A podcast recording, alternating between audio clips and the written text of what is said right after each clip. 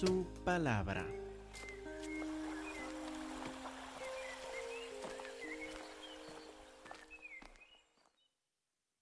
Hermanos, si tienen sus Biblias, por favor, abren a Lucas capítulo 4.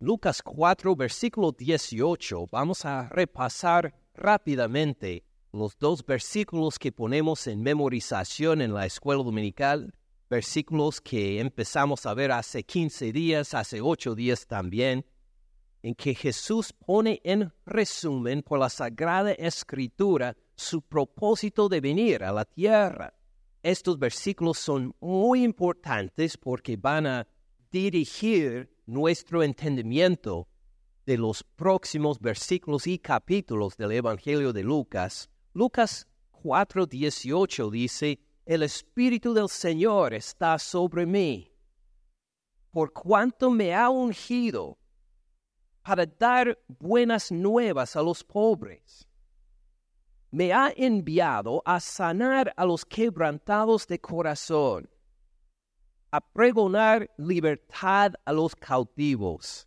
y vista a los ciegos, a poner en libertad a los oprimidos, a predicar el año agradable del Señor. Y vimos que Jesucristo no simplemente habla de este propósito. No solo habla de estas verdades, sino que los pone en práctica, lo hace.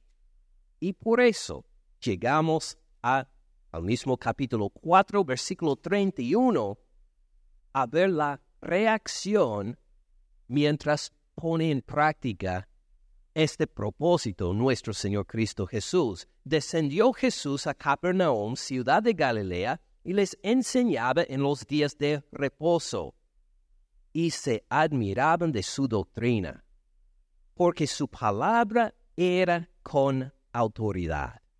Aquí vamos a pausar un momento para ver qué quiere decir esto. Su palabra era con autoridad.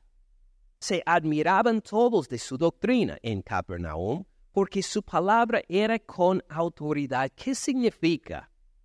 Pues por una parte, el hecho de que él enseñaba o hablaba con autoridad tenía que ver con su forma de enseñar.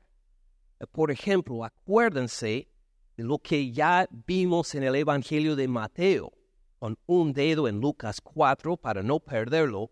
Vuelvan un momento a Mateo 5, al Sermón del Monte, Mateo 5, 27 para acordarnos de cómo vimos la autoridad de Jesús cuando enseñaba en el Sermón del Monte. Mateo 5, 27, oyeron que fue dicho, no cometerán adulterio. Y así tenía que enseñar también. Cualquier rabino, cualquier buen maestro de la palabra en este entonces, no cometerás adulterio. Así mandó Jehová Dios entre los diez mandamientos. Pero note cómo Jesús sigue en versículo 28. Pero yo les digo, fíjense en la diferencia. Versículo 27, oyeron que fue dicho y se encuentra en las sagradas escrituras, no cometerás adulterio. Pero Jesús llega con autoridad para enseñar algo más. Pero yo les digo, que cualquiera que mira a una mujer para codiciarla, ya adulteró con ella en su corazón. Él extiende el mandamiento, lo desarrolla más. ¿Quién tiene derecho a hacer esto? A tomar la palabra de Jehová Dios para desarrollarlo más. Solo alguien de gran autoridad alguien de autoridad a la par que Dios mismo. Solo tal clase de persona podría enseñar de esta forma. Y Jesús no solo lo hizo esta vez. Vuelvan a leer versículo 31. También fue dicho, cualquiera que repudie a su mujer, dele carta de divorcio. Otra vez citando el Antiguo Testamento. Versículo 32, pero yo les digo otra vez su autoridad a la par que Jehová Dios, yo les digo que el que repudia a su mujer, a no ser por causa de fornicación, hace que ella adultere. Y el que se casa con la repudiada comete adulterio.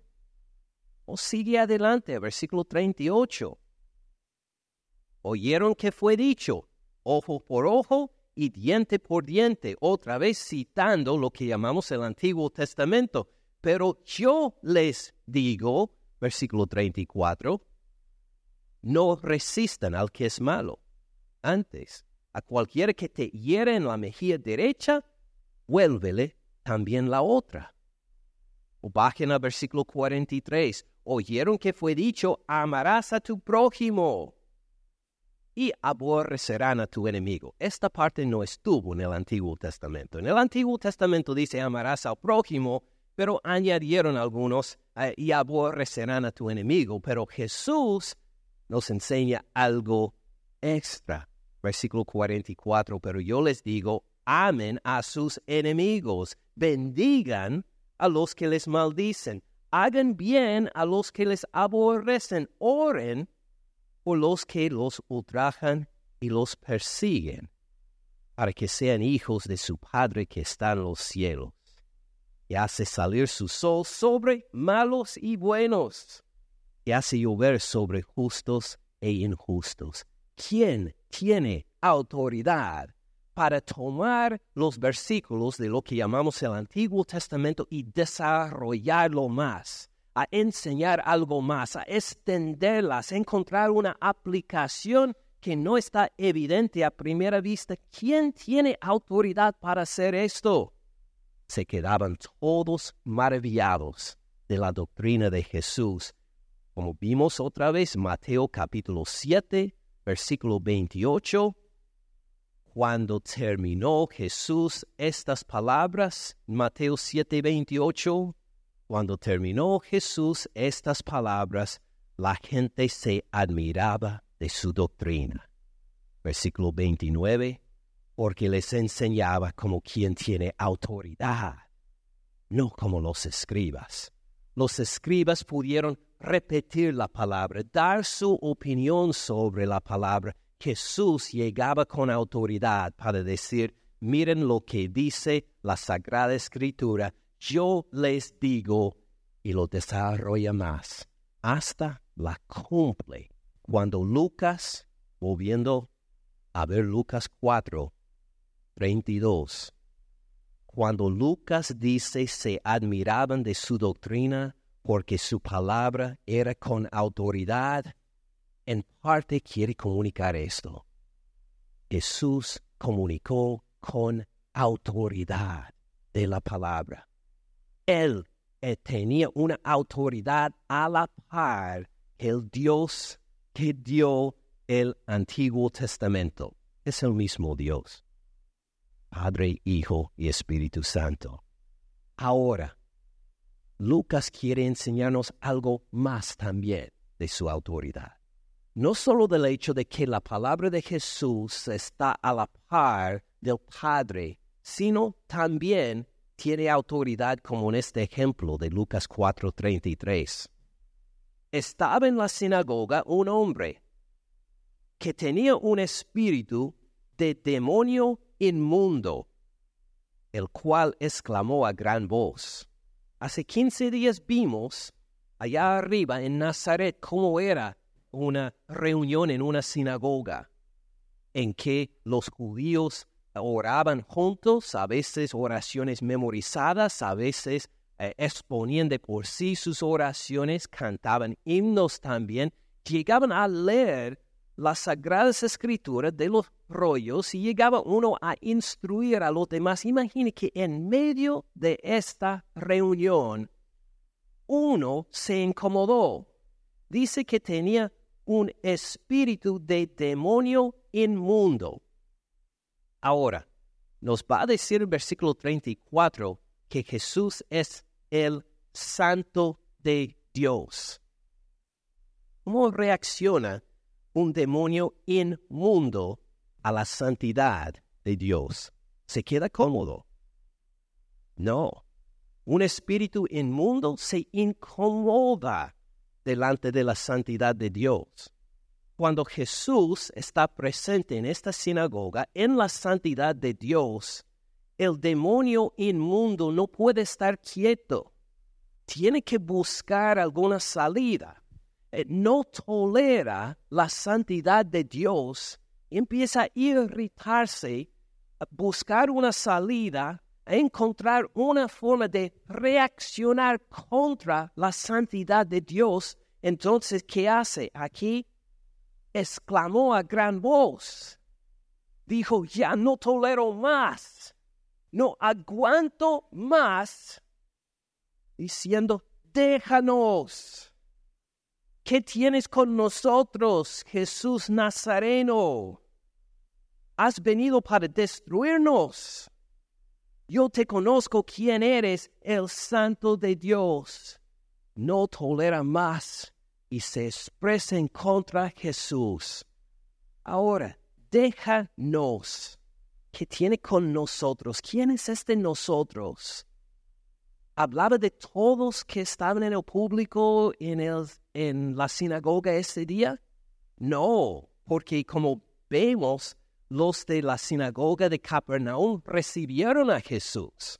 No querían que Jesús lo dejara. Hasta vamos a ver en unos versículos le, rogaron que se quedara con ellos. Entonces cuando dice déjanos, no está hablando de todos en la sinagoga. ¿Quiénes son este nos? Bueno, algunos piensan inmediatamente en, en el ejemplo en que Jesús sanó al hombre poseído por una legión de demonios. Vamos a ver de él en unos capítulos en Lucas. Este no solo tenía un demonio, fue poseído por una legión, por mil demonios aún. Y algunos, pensando ya con anticipación en este momento, dice, ah, cuando Jesús, cuando este dice, déjanos que tienes con nosotros, está hablando de parte de los demonios. Pero aparentemente este hombre solo tiene un demonio. No ha aparecido legión todavía. No hay otro demonio ahí. Déjanos que tienes con nosotros. ¿Quién es este nosotros? Es el demonio y el hombre poseído.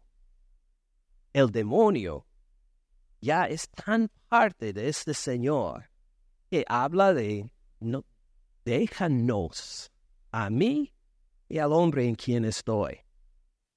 O, como en otras veces, cuando alguien habla, cuando un demonio, cuando una persona poseída habla, no es la voz de esta persona misma, la voz del demonio. Y así entendemos acá. Un espíritu de demonio inmundo, el cual exclamó a gran voz diciendo, déjanos, es el demonio que está hablando, que deje a sí mismo el demonio y al hombre a quien ha poseído. ¿qué tienes con nosotros? Déjanos solo, Jesús. Es una persona, pero de dos espíritus. Jesús Nazareno, has venido para destruirnos. Aquí hay una amenaza.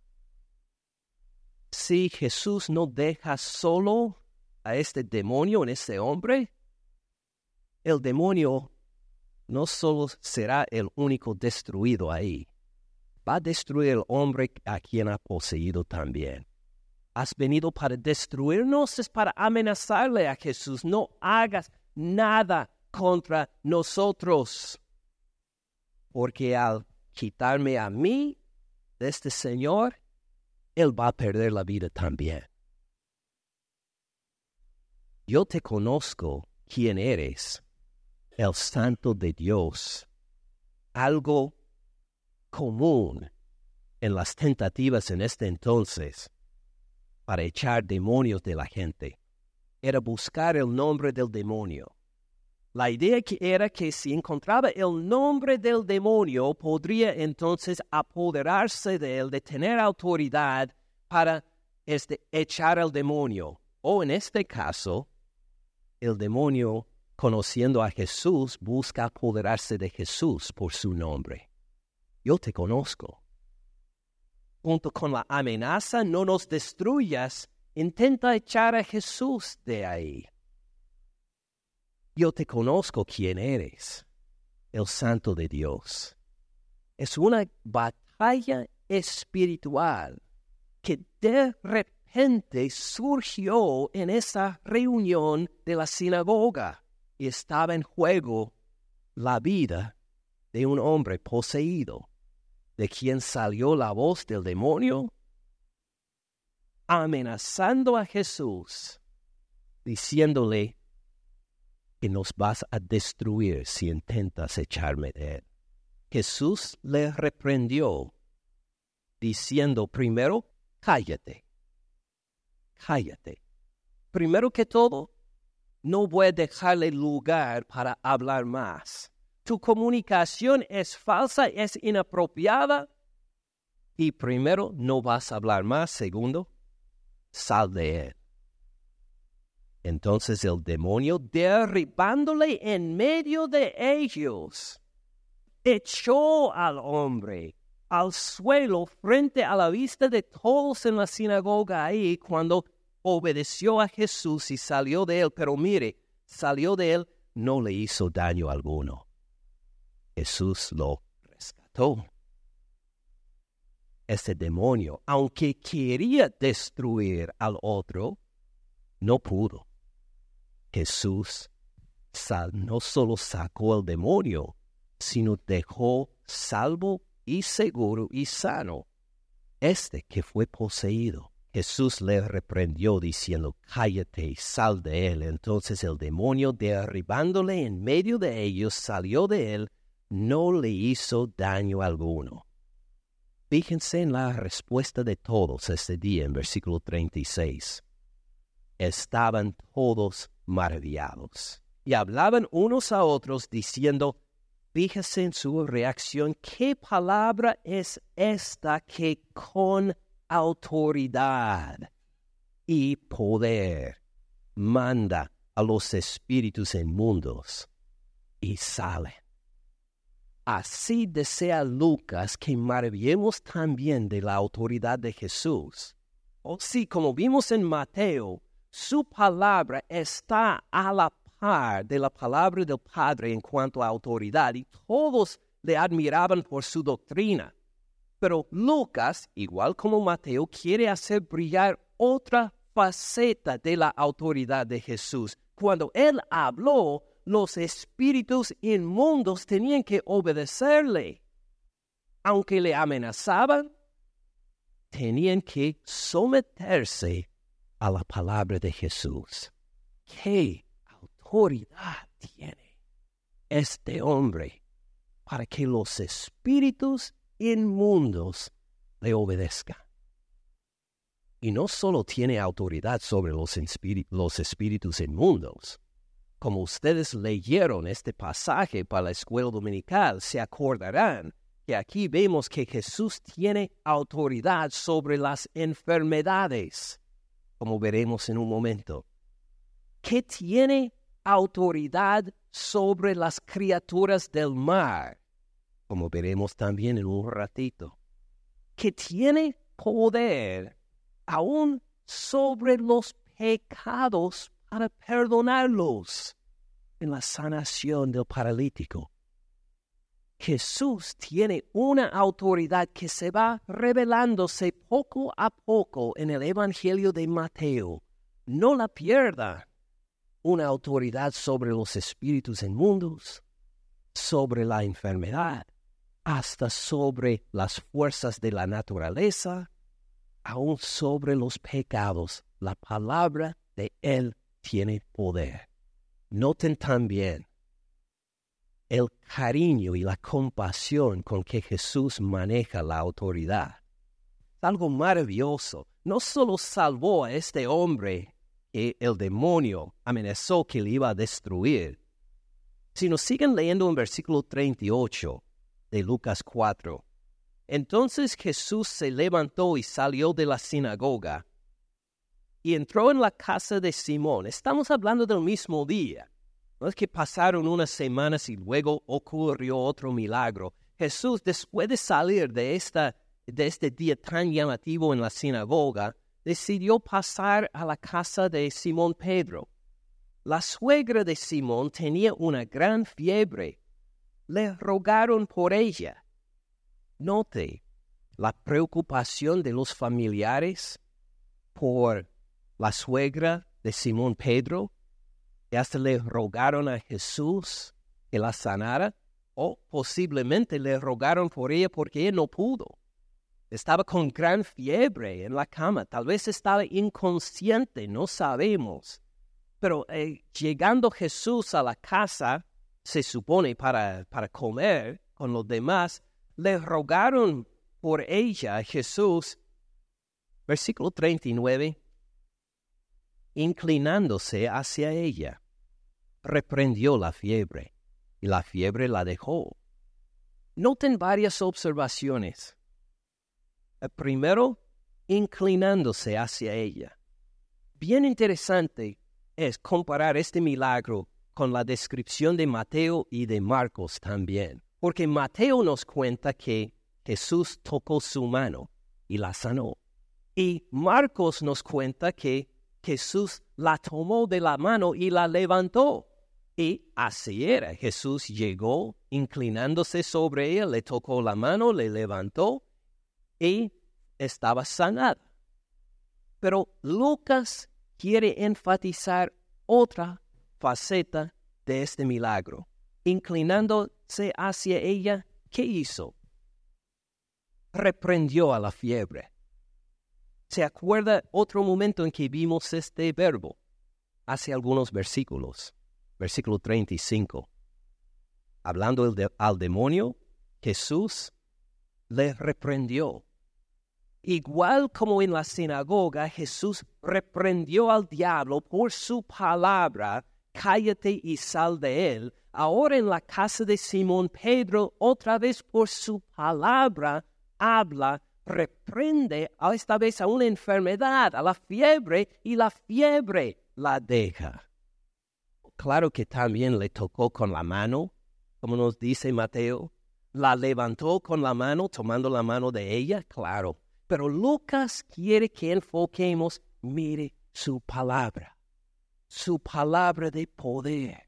Fíjense en su autoridad. Reprendió al diablo, reprendió una fiebre. Así es de maravilla la autoridad de Jesús inclinándose hacia ella, reprendió a la fiebre, la fiebre la dejó, levantándose ella al instante, les servía. Y es bien evidente en el griego de que tenemos la traducción en español. Les servía quería decir les preparaba comida.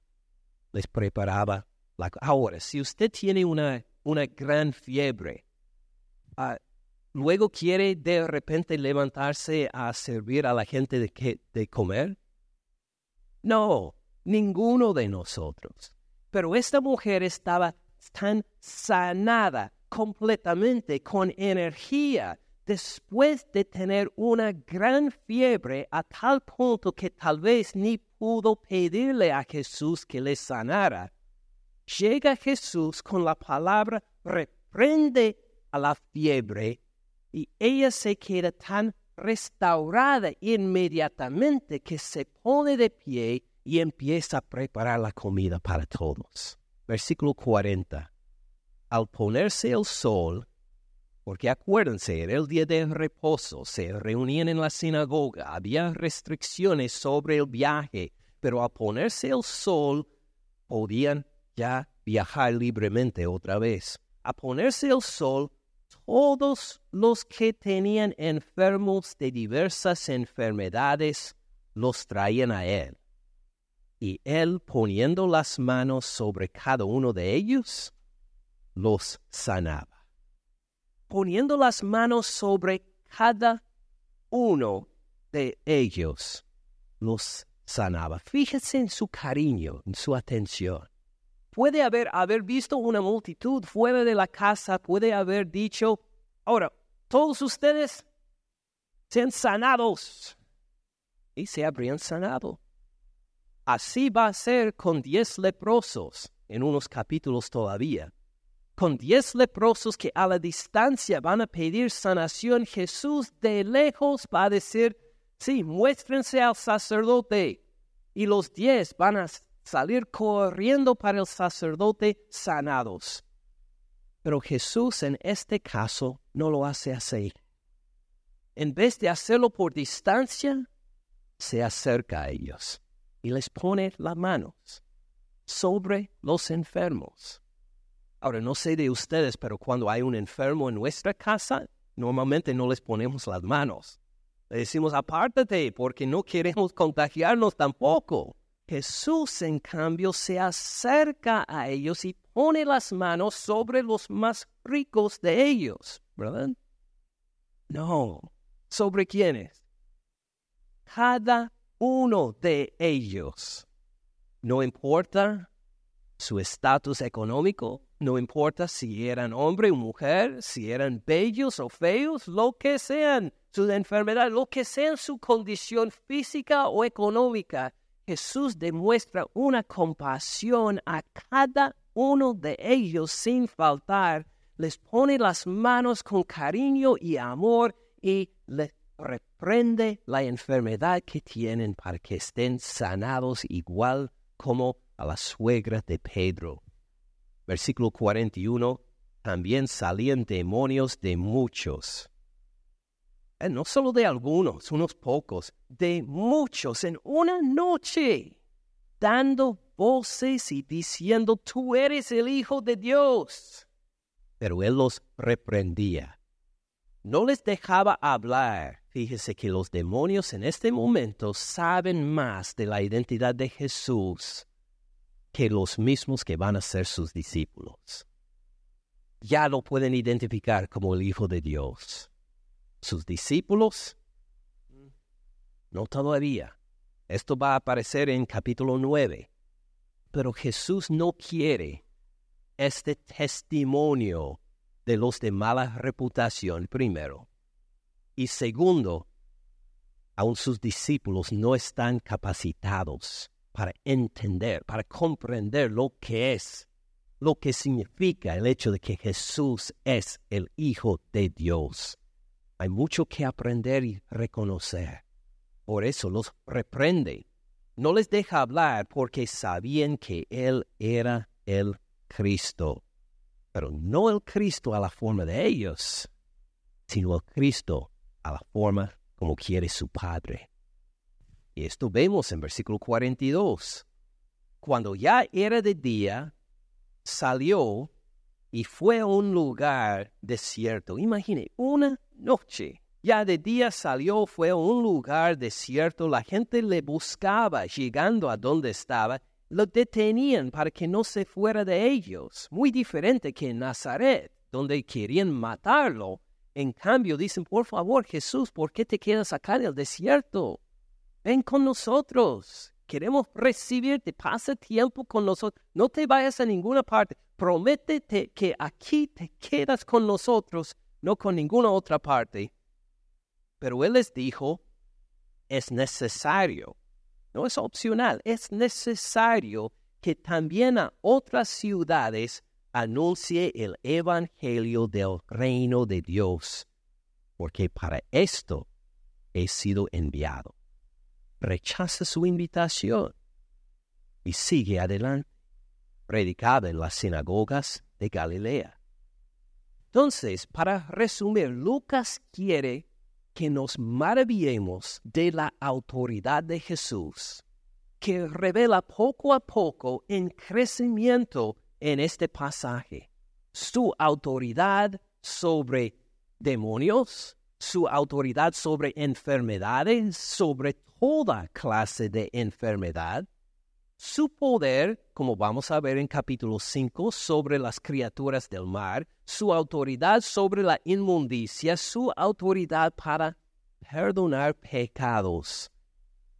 Lucas quiere que no pasemos por rápido estos milagros sin maravillarnos a los pies de Jesús primero. Segundo, quiere que nos maravillemos de su compasión también, como pone las manos para bendecir a cada uno, como sana a cada uno, aunque lo puede haber hecho de otra forma, como tiene una atención especial a cada uno sin fallar Jesús.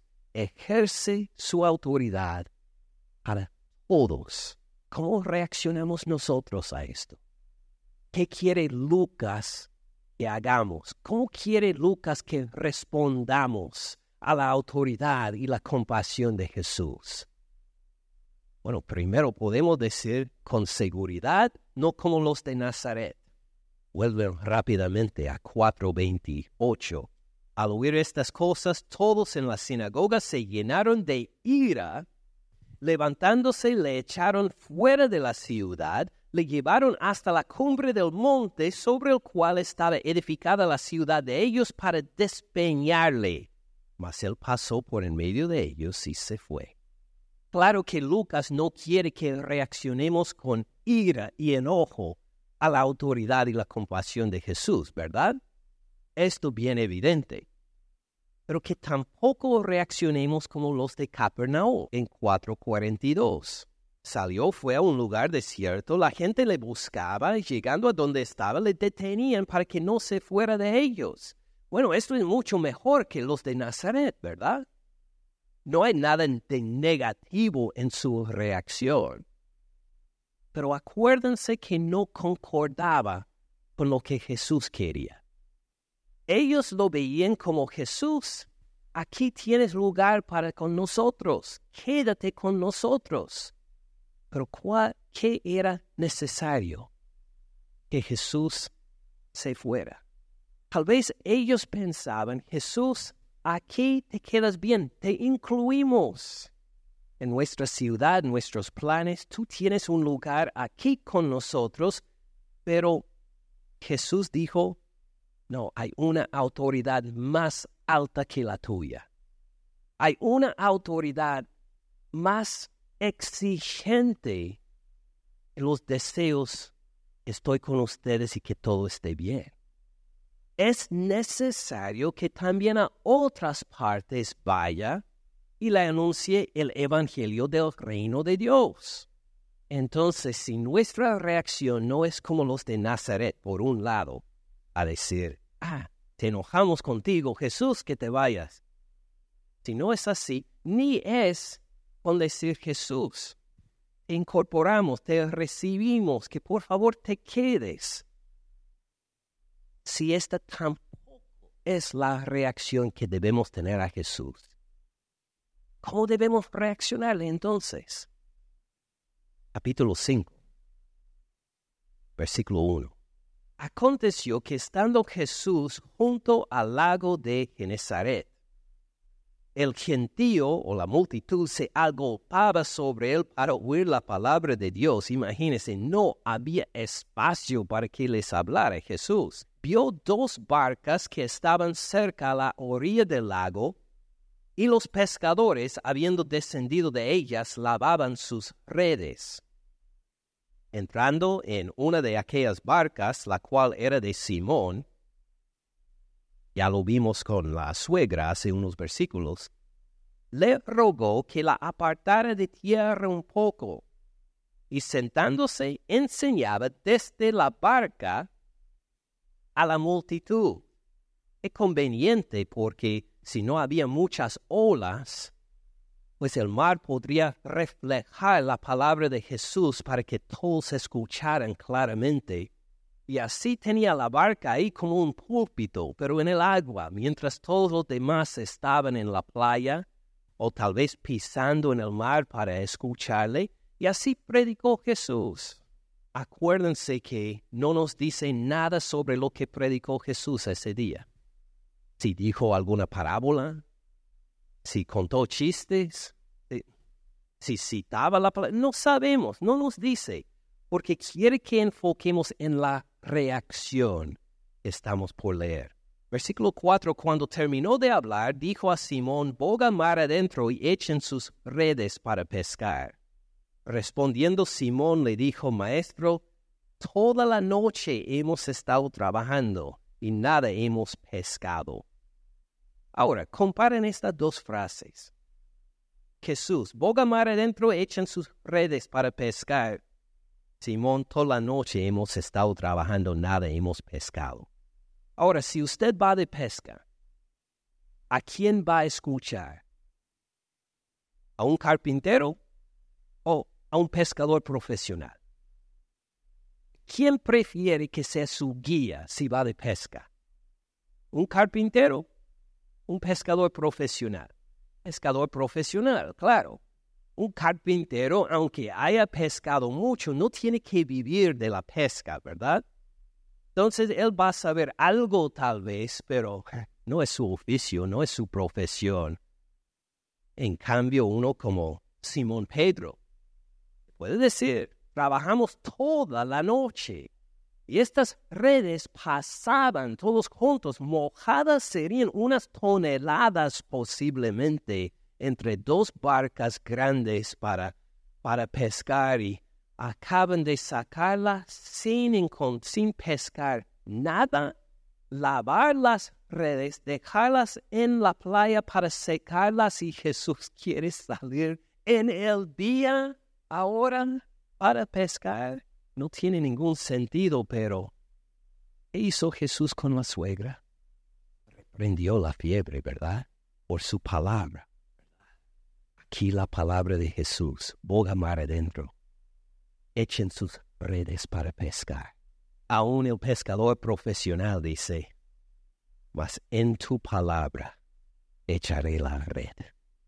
Por tu autoridad y solo por tu palabra, carpintero, por tu palabra echaré la red. Habiéndolo hecho, encerraron gran cantidad de peces y su red se rompía. Entonces hicieron señas a los compañeros que estaban en la otra barca para que vinieran a ayudarles.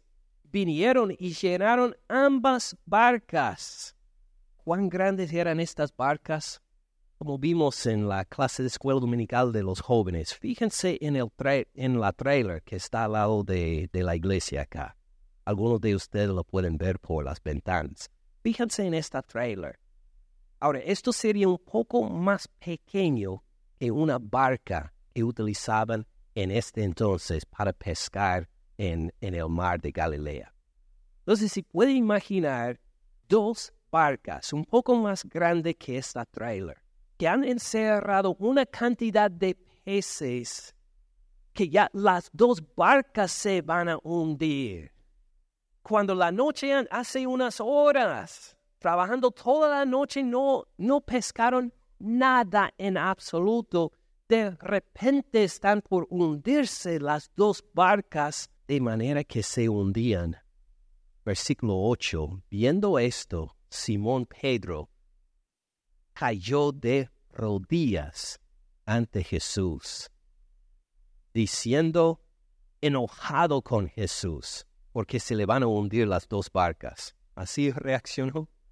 No, él no reaccionó como los de Nazaret, ¿verdad? no se enojó con Jesús.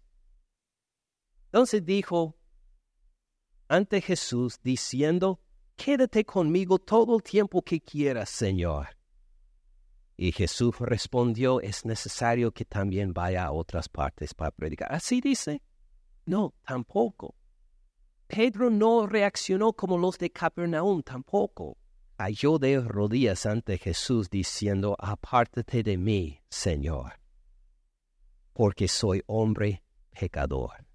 Vio no solo lo que declaró el diablo en 4.34, yo te conozco quién eres, el santo de Dios. No solo vio que sí, Jesús es el santo de Dios, sino que vio su propio pecado al lado de la santidad de Jesús. Y en vez de enojarse, en vez de decir, quédate conmigo todo el tiempo que quieras, dijo, apártate de mí. Apártate de mí porque el pecado no tiene nada que ver con la santidad. Y tú eres santo, yo soy pecador. Esta es la respuesta apropiada, como veremos, a la autoridad y la compasión y la santidad del Señor Cristo Jesús. Apártate de mí, porque soy pecador. No nos dice Simón Pedro exactamente qué pecado, qué clase de pecado. Reaccionó mucho. Si tienen tiempo en casa, lean Isaías capítulo 6. Isaías capítulo 6, cuando está el profeta Isaías en el templo adorando a Jehová Dios y la presencia de Jehová llena el templo y van a ver la misma reacción. Frente a la santidad de Dios, reconocemos nuestro pecado y fallamos, que desobedecemos, que andamos en rebeldía, que no queremos nada que ver con Dios.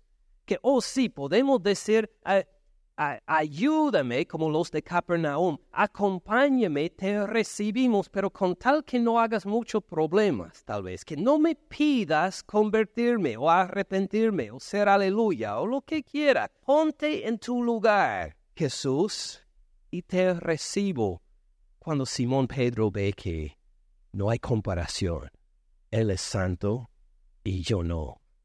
Él es poderoso y yo no aparte de mí. Porque, versículo 9, por la pesca que habían hecho, el temor se había apoderado de él y de todos los que estaban con él.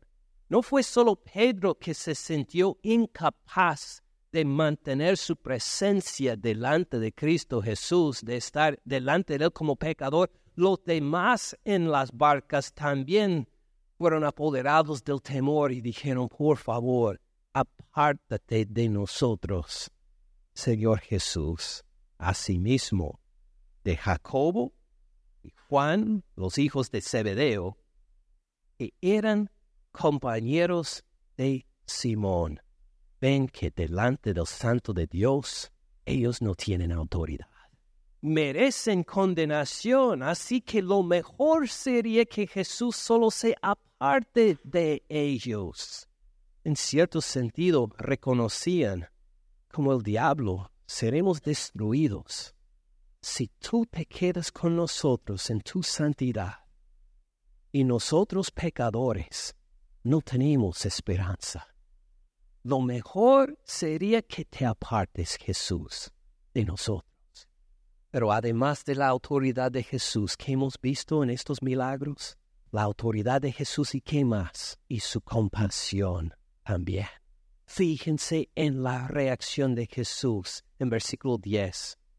Asimismo de Jacobo y Juan, hijos de Zebedeo, que eran compañeros de Simón, pero Jesús dijo a Simón, no temas, desde ahora serás pescador de hombres. Pero él es pecador. ¿Cómo va a ser pescador de hombres, uno que sigue a Jesús?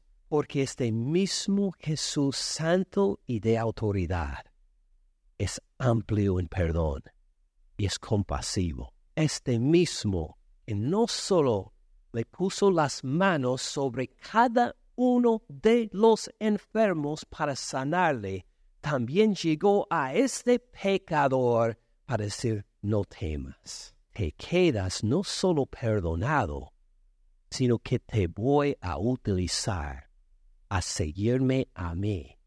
Serás pescador, pero pescador de otra clase. Serás pescador de hombres. Vas a pescar a hombres, ya no a peces para la muerte, sino a hombres para vida. Serás pescador de hombres. Vas a salvar vidas igual como experimentaste o recoger estas redes pesadas llenas de de pescados ahora hasta que se hundían las dos barcas, igual vas a pescar a hombres por la palabra de Jesús mismo, la palabra de autoridad empoderada por el Espíritu Santo para salvar a multitudes de hombres. Cuando Él llegue en unos años, pasando de Lucas a Hechos, para predicar la palabra con el poder del Espíritu. La reacción nuestra debe ser igual como la de Pedro. Apártate de mí, Señor. Porque soy hombre o soy mujer, pecador o pecadora. No lo merezco, Señor. Delante de tu santidad, mejor que te apartes de mí y no sufra la condenación que merezco. No temas. O está por explicarle mucho a Pedro todavía cómo va a llevar sus pecados en su propio cuerpo en la cruz, cómo va a morir por parte de él, cómo va a derramar su sangre para que Pedro y nosotros nos quedemos perdonados, para que en su resurrección tenga Pedro y nosotros también nueva vida. O hay mucho que explicarle a Pedro todavía, pero Pedro sabe lo suficiente para reaccionar según versículo 11. Cuando trajeron a tierra las barcas, dejándolo todo, le siguieron. Dejándolo todo. Esto fue la pesca más grande de sus vidas. Imagine la cantidad de dinero que acaban de ganar por obedecer la palabra de Jesús y llevar estas peces a la tierra. Imagine, tal vez puede haberse jubilado el resto del año por lo menos en este dinero, a decir que yo no trabajo por varios meses más porque con esta pesca estamos bien, mi suegra y yo y los demás de por mucho tiempo todavía. Pero reconocieron que este llamado del Señor, no temas, tiene el perdón de pecados. Y el poder seguirle a Jesús es de más valor que toda esta pesca. Que todo este dineral que había ganado ahí era de más valor. Este perdón y el poder seguirle a Jesús. Cuando trajeron a tierra las barcas, dejándolo todo, le siguieron a Jesús. ¿Cuál sería la reacción que Lucas quiere que tengamos nosotros a la autoridad y la compasión de Jesús. Eh, claro, no como los de Nazaret a enojarnos con Jesús, ni tampoco como los de Capernaum que dirían que sí, Jesús, te queremos incluir, pero hasta cierto punto, o de decir, soy pecador, soy pecador, por tu compasión, por tu misericordia. Lo mejor sería apártate de mí, Señor y de escuchar las palabras de Jesús, no temas, has perdonado, porque Él ya hizo la obra por la cual ha perdonado nuestros pecados. Cuando murió en la cruz por usted, por mí, cuando resucitó al tercer día, ¿cómo será su reacción a Jesús?